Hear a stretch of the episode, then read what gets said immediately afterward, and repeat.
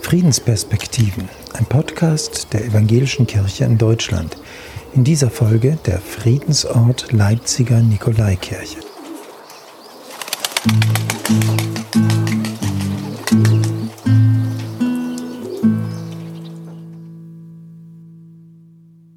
Sie liegt auf dem Weg vom Leipziger Hauptbahnhof zum Marktplatz.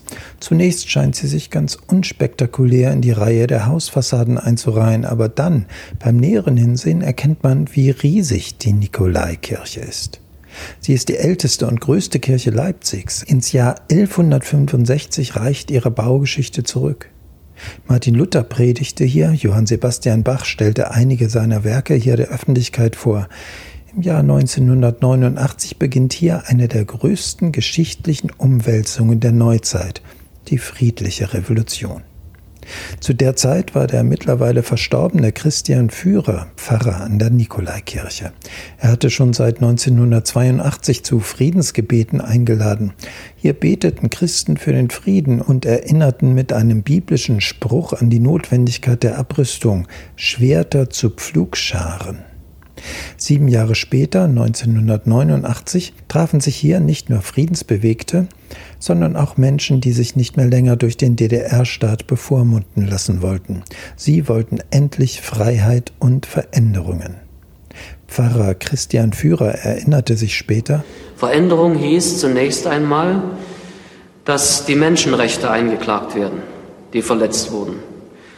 Und daraus ist dann dieser wunderbare Vorgang erstanden, dass die Menschen äh, aufgestanden sind, Stück für Stück, Montag für Montag haben sie ihre irreale Angst ein Stück ablegen können. Und daraus ist dann tatsächlich ein Selbstbewusstsein entstanden und diese eigenartigste aller Revolutionen, die auf unblutige Weise radikale Veränderungen geschafft hat. Im Friedensgebet am 4. September 1989 hatte Pfarrer Christian Führer über Vergebung und Schuld gesprochen. Nach der Andacht geschah etwas Neues. Die Männer und Frauen entrollten Plakate mit politischen Forderungen. Reisefreiheit statt Massenflucht stand darauf und für ein offenes Land mit freien Menschen.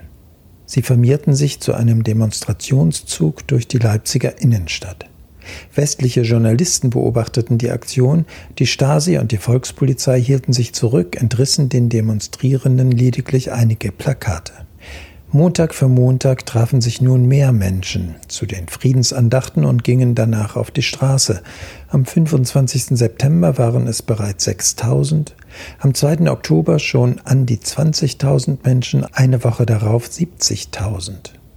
Der Freiheitsfunke sprang in viele Städte der DDR über und ermutigte Menschen, auch dort friedlich für ihre Rechte zu demonstrieren. Der damalige Leipziger Nikolaipfarrer Christian Führer erinnerte sich, es gab ein nicht zu beschreibendes Gefühl der Gemeinsamkeit zwischen den unglaublichen Unterschieden.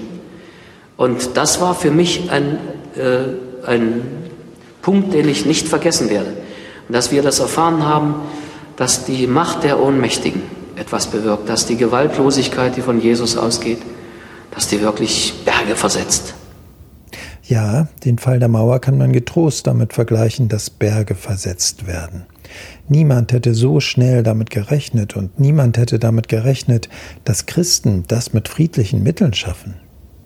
Die Nikolaikirche in Leipzig war so etwas wie ein spiritueller Ausgangspunkt der friedlichen Revolution, Deshalb gehört sie zu den beeindruckendsten Friedensorten Deutschlands.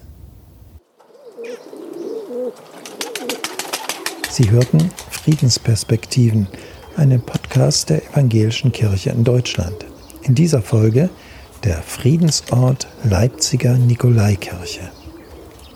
Weitere Infos im Internet unter ekd.de slash Frieden.